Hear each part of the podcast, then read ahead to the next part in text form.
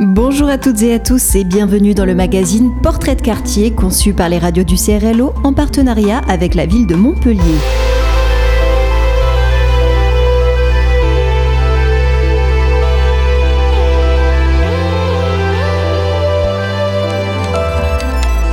Hôpitaux Faculté est un quartier de Montpellier situé au nord-est de la ville. C'est un quartier essentiellement résidentiel qui accueille de nombreuses infrastructures universitaires et de grands espaces publics.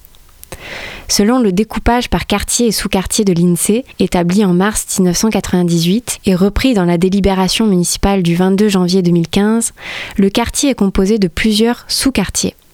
Aigues-Longues, le plan des Quatre Seigneurs et Malbosque. Côté transport en commun, ce quartier est desservi par la ligne 1 du tramway et bientôt par la ligne 5.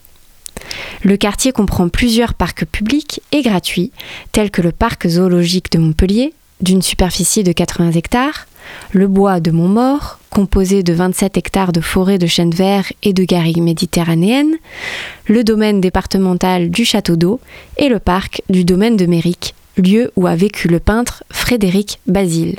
Plusieurs de ses œuvres sont inspirées de ce parc.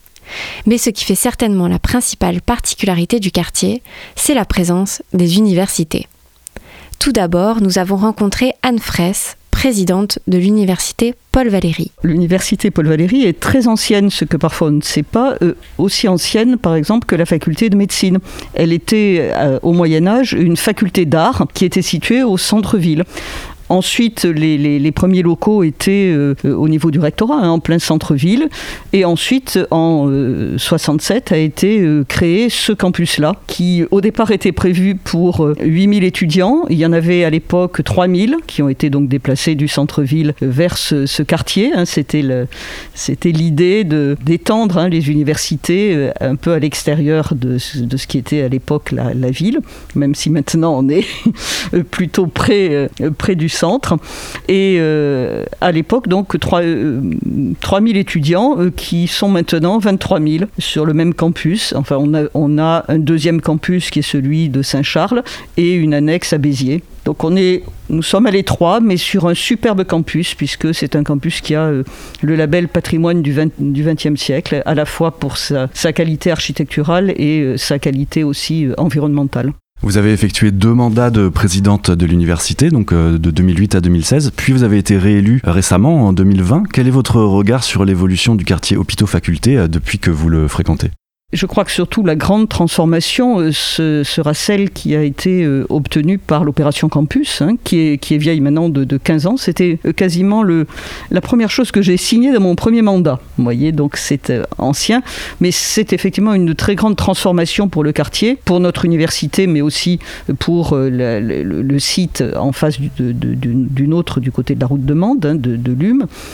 Euh, et euh, en particulier avec le bâtiment phare que représente l'Atrium, qui est le premier learning center euh, attribué à une université de lettres et sciences humaines en France. Parlons-en de cet atrium, un, futur bâtiment de 15 000 m2 qui se présentera comme un lieu public remarquable visant à favoriser l'émulation intellectuelle, l'apprentissage des connaissances et l'accès aux ressources numériques et papier.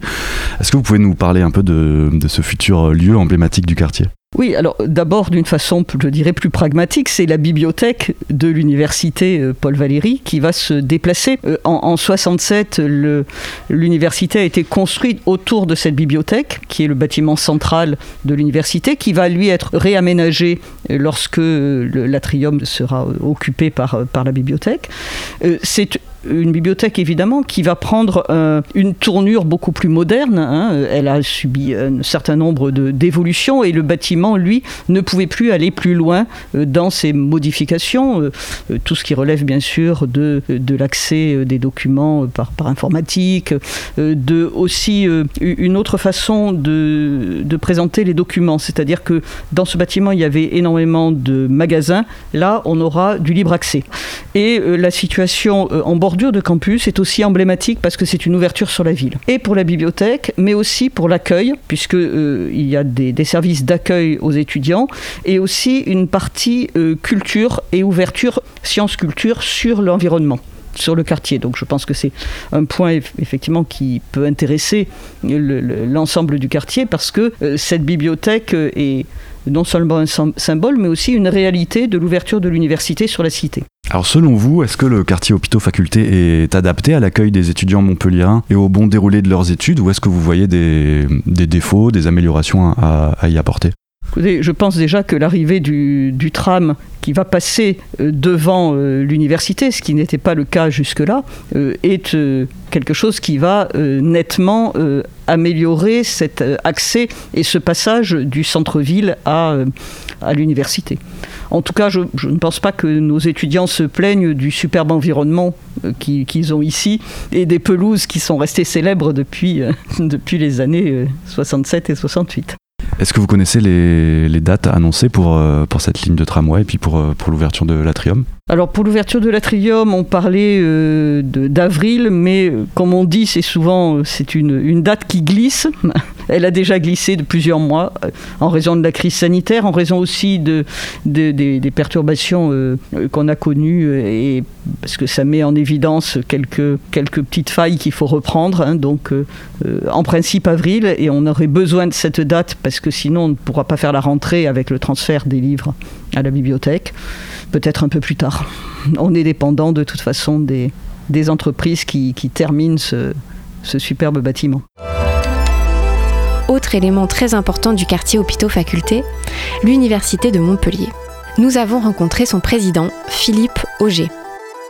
Je suis euh, donc professeur de, droit public. Euh, j'ai fait mes études à Montpellier, donc euh, j'ai fait ma carrière également ici. Après, les, fonctions de président d'université, eh bien c'est fonctions d'administration, donc de l'établissement, qui aujourd'hui regroupe donc 49 000 étudiants, près de 5 000 agents, avec un budget de, 400, plus de 400 millions d'euros, et qui, d'une part, se structure en 16 facultés, UFR, écoles, instituts, 72 structures de recherche qui est présent certes sur Montpellier, l'université est présente dans Montpellier, mais présente aussi à Nîmes, Béziers, Sète et dans les autres préfectures de, l'ex-Languedoc-Roussillon, je pense notamment à Carcassonne, Mende ou Perpignan. Est-ce que vous pouvez nous, nous parler de, de l'histoire de l'Université de Montpellier et de son évolution dans le quartier hôpitaux-facultés? Alors, l'histoire de l'Université Montpellier, elle est récente, puisque l'Université Montpellier est le fruit d'une fusion entre UM1 et UM2 qui a eu lieu donc en 2015. Cela dit, euh, l'université donc existait avant la fusion, et c'était surtout donc l'université Montpellier 2 qui était présente à travers euh, ce campus du Triolet, campus du Triolet sur lequel sont implantées la faculté de sciences, l'IAE et l'école d'ingénieurs Polytech, et également de nombreuses structures de recherche. Présente également avec le centre sportif universitaire qui est contiguë à, l'université. Et puis aujourd'hui, elle se retrouve aussi avec un autre site, c'est le site de l'école de chimie. L'école de chimie qui a été totalement reconstruit avec l'école en premier lieu, mais également le pôle Ballard Recherche. Donc c'est un campus qui couvre une très grande partie. Après, on pourrait dire aussi que, que nous sommes présents à, travers l'IUT, l'IUT de Montpellier qui est un petit peu plus haut, et puis également STAPS, et de l'autre côté, la présence de la faculté de médecine qui a été donc récemment construite. Alors vous êtes président de l'Université de Montpellier depuis la fusion des universités Montpellier 1 et Montpellier 2 en janvier 2015. Euh, vous avez été élu pour un second mandat par le conseil d'administration euh, le 7 janvier 2019. Vous étiez également président de l'Université Montpellier 1 depuis avril 2009. Quel est votre regard sur euh, l'évolution du quartier hôpitaux faculté depuis que vous le fréquentez? C'est un quartier qui, d'une part, s'est étendu et d'autre part a été aussi pas mal rénové parce qu'il y avait des constructions non vieillissantes et on voit donc de la déconstruction, de la reconstruction. En second lieu, c'est un quartier aussi de vie étudiante parce que la présence donc du campus du Triolet et également donc du campus Paul Valéry font que se sont construits beaucoup de logements étudiants. Après, c'est un quartier qui aujourd'hui, me semble-t-il, peut paraître un petit peu engorgé en termes de circulation mais la nouvelle voie du tramway devrait donc régler cela. Après, c'est un quartier aussi où il peut manquer des infrastructures de vie ou même des commerces. C'est vrai que ça va être plus un quartier résidentiel qu'un quartier commerçant. D'où peut-être une difficulté pour, pour les étudiants pour pouvoir rester dans ce quartier, pour faire leurs études, vivre chez eux, mais également vivre à l'extérieur.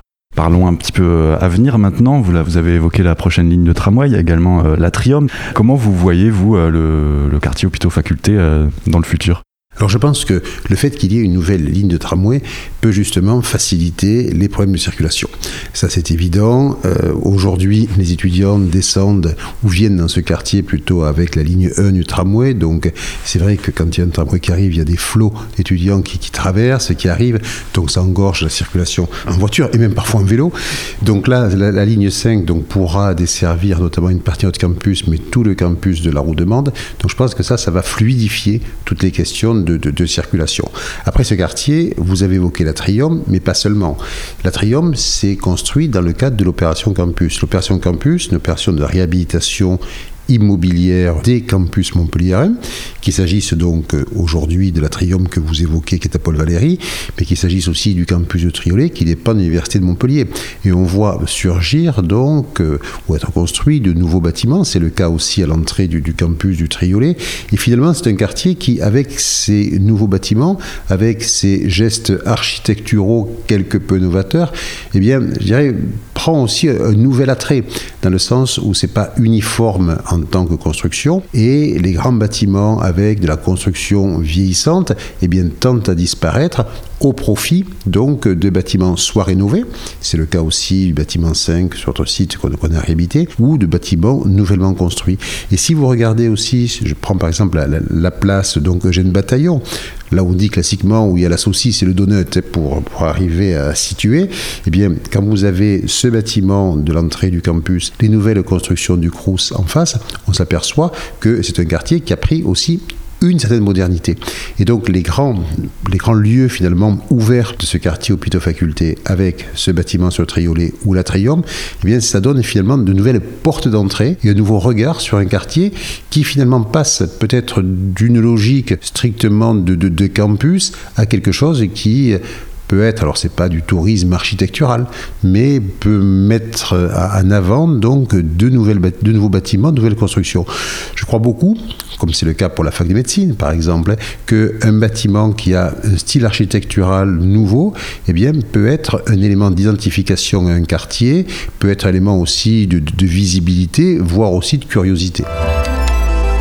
Dans le quartier hôpitaux faculté, on trouve le Trioletto c'est la salle de spectacle pluridisciplinaire du service culturel du Crous de Montpellier. Le Trioletto propose aux jeunes créateurs la possibilité d'être accompagnés par des artistes, techniciens, administrateurs et communicants professionnels.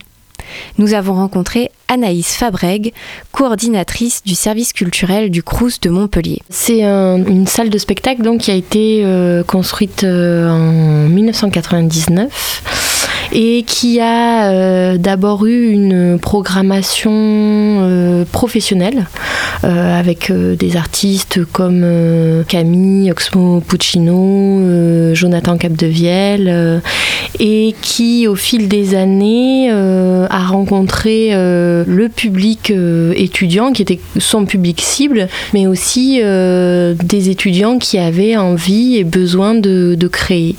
Et donc dans un premier temps c'est s'est mis en place le festival euh, In Vitro. Euh, qui était un, festival qui était dédié sur euh, cinq semaines à la création étudiante.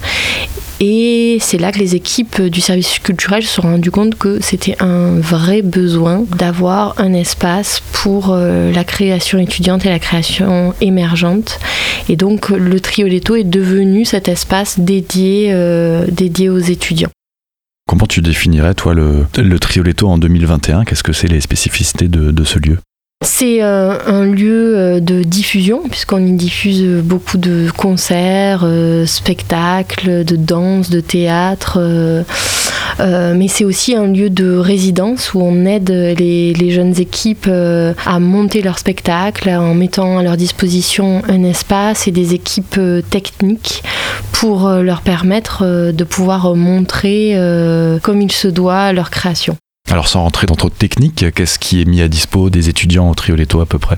Le plateau, tout simplement. Il y a euh, évidemment l'espace régie, puisque toutes les personnes qui viennent avec des équipes artistiques et qui s'occupent de la technique viennent dans ces espaces-là et sont initiées à la régie. Et c'est surtout du, temps, en fait, hein, du temps de création. Ils peuvent rester, euh, selon les projets, euh, de un jour jusqu'à trois semaines pour créer. Quel est le rôle du Trioletto et quelle place a-t-il trouvé dans le quartier? Alors son rôle, euh, c'est un, lieu de diffusion culturelle, donc euh, c'est surtout de rendre accessible euh, la culture puisque tous nos projets sont diffusés gratuitement et donc ce qui fait vraiment une spécificité. Il y a peu de lieux, je pense, dans la ville qui, qui proposent la gratuité et c'est un lieu qui est ouvert sur, sur la jeunesse, sur, sur l'innovation artistique. Peut-être pour finir, euh, un mot sur, euh, sur ceux qui fréquentent le Trioletto. Donc il est réservé euh, aux étudiants. Pour la création. Pour, la, pour la création. Mais au niveau du, du public, est-ce que tu constates que c'est principalement des étudiants qui viennent des CTU qui l'entourent, par exemple, ou pas du tout?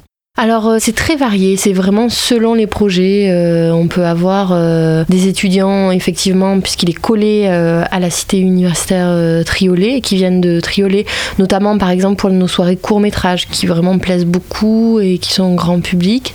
Pour des projets plus pointus comme du théâtre, on va avoir un spectre de public plus large.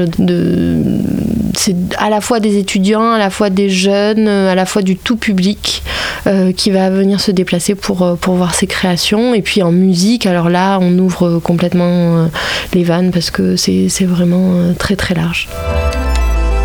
Difficile de parler du quartier Hôpitaux-Faculté sans évoquer le CHU, le Centre hospitalier universitaire de Montpellier. Cet établissement de service public constitue une des premières sources d'emploi en Occitanie, avec plus de 10 000 personnels hospitaliers, ce qui le place au second rang des employeurs de la région nous avons rencontré Thomas Leludec, directeur général du CHU. Alors le CHU, c'est une structure euh, qui est euh, d'exception puisque c'est le septième CHU français. Il est d'exception parce que nous avons effectivement près de 12 000 collaborateurs euh, réguliers. Nous avons également euh, euh, près de 4000 stagiaires, étudiants de tout type et de tout niveau. Alors évidemment avec toute l'école de médecine qui travaille avec nous, puisque par convention avec l'université, nous sommes établissement hospitalo universitaire formateur formateurs des externes, formateurs des internes, des chefs de clinique, des assistants. Et donc nous avons un, corps professoral là aussi d'exception, puisque nous avons euh, parmi les plus forts chercheurs en recherche clinique de, France.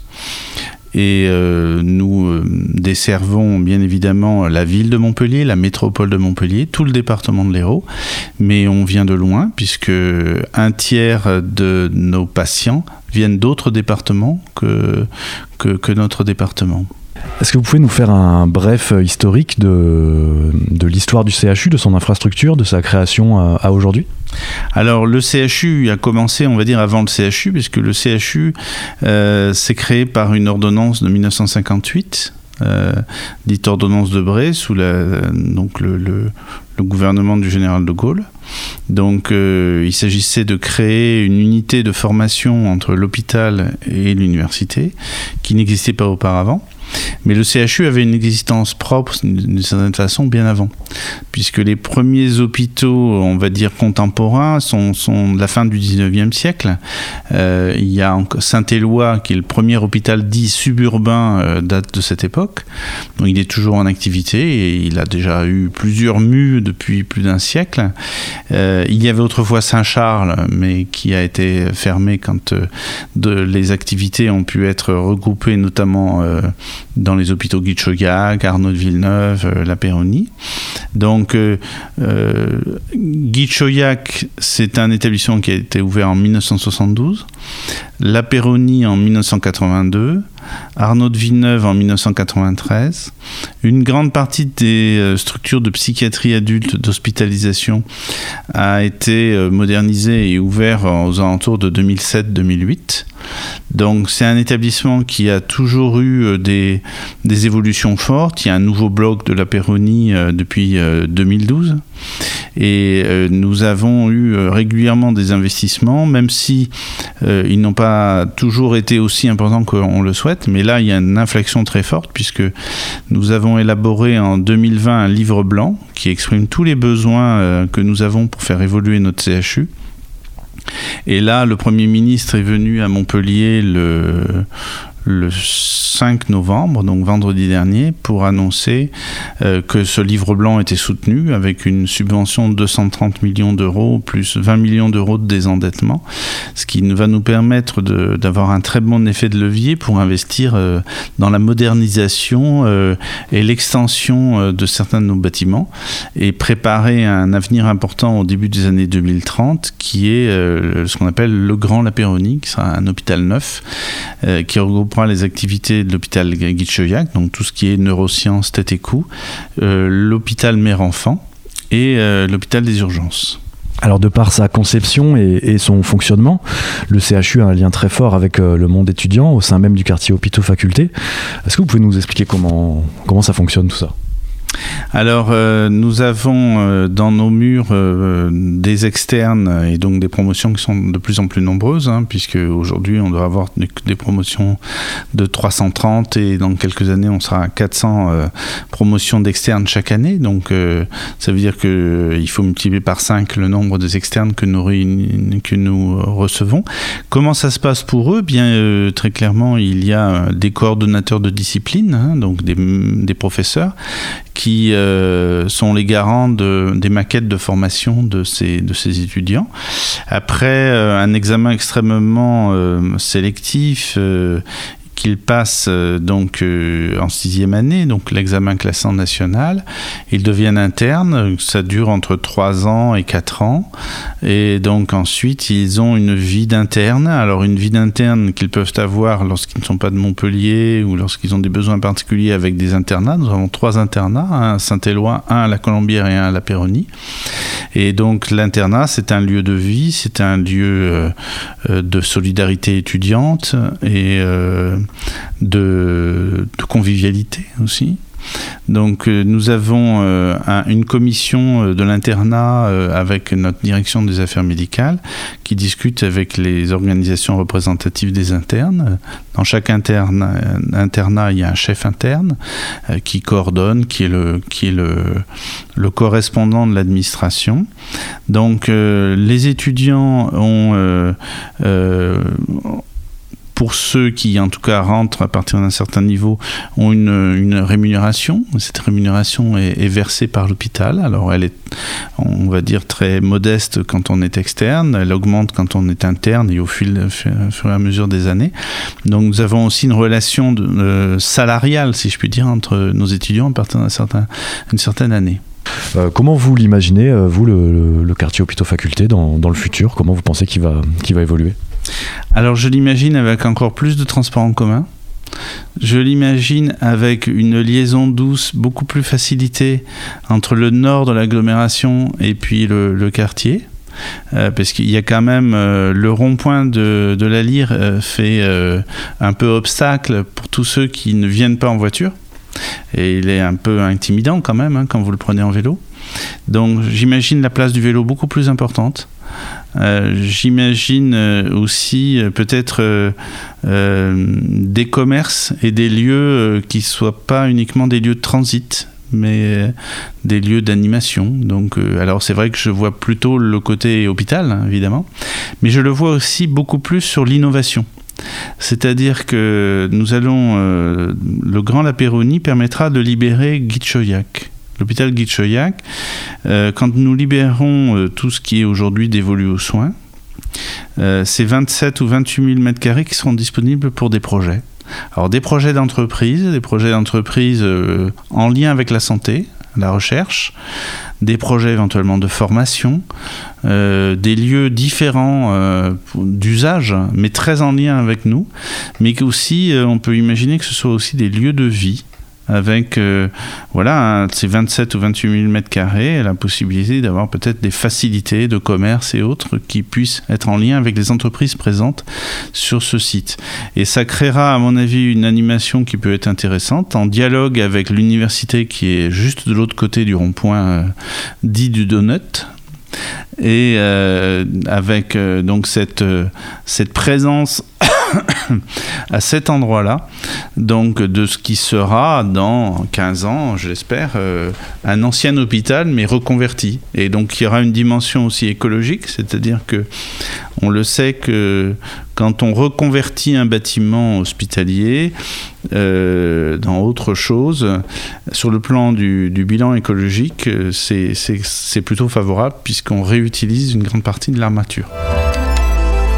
À travers ces rencontres, nous espérons vous avoir fait découvrir, au moins en partie, la richesse du quartier Hôpitaux-Faculté. Un quartier en constante évolution qui va continuer ses mutations avec notamment l'arrivée de la ligne 5 du tramway, l'ouverture de l'atrium et le projet du Grand Lapéronie. C'était Portrait de quartier, un magazine conçu en partenariat avec la ville de Montpellier et le collectif des radios libres d'Occitanie.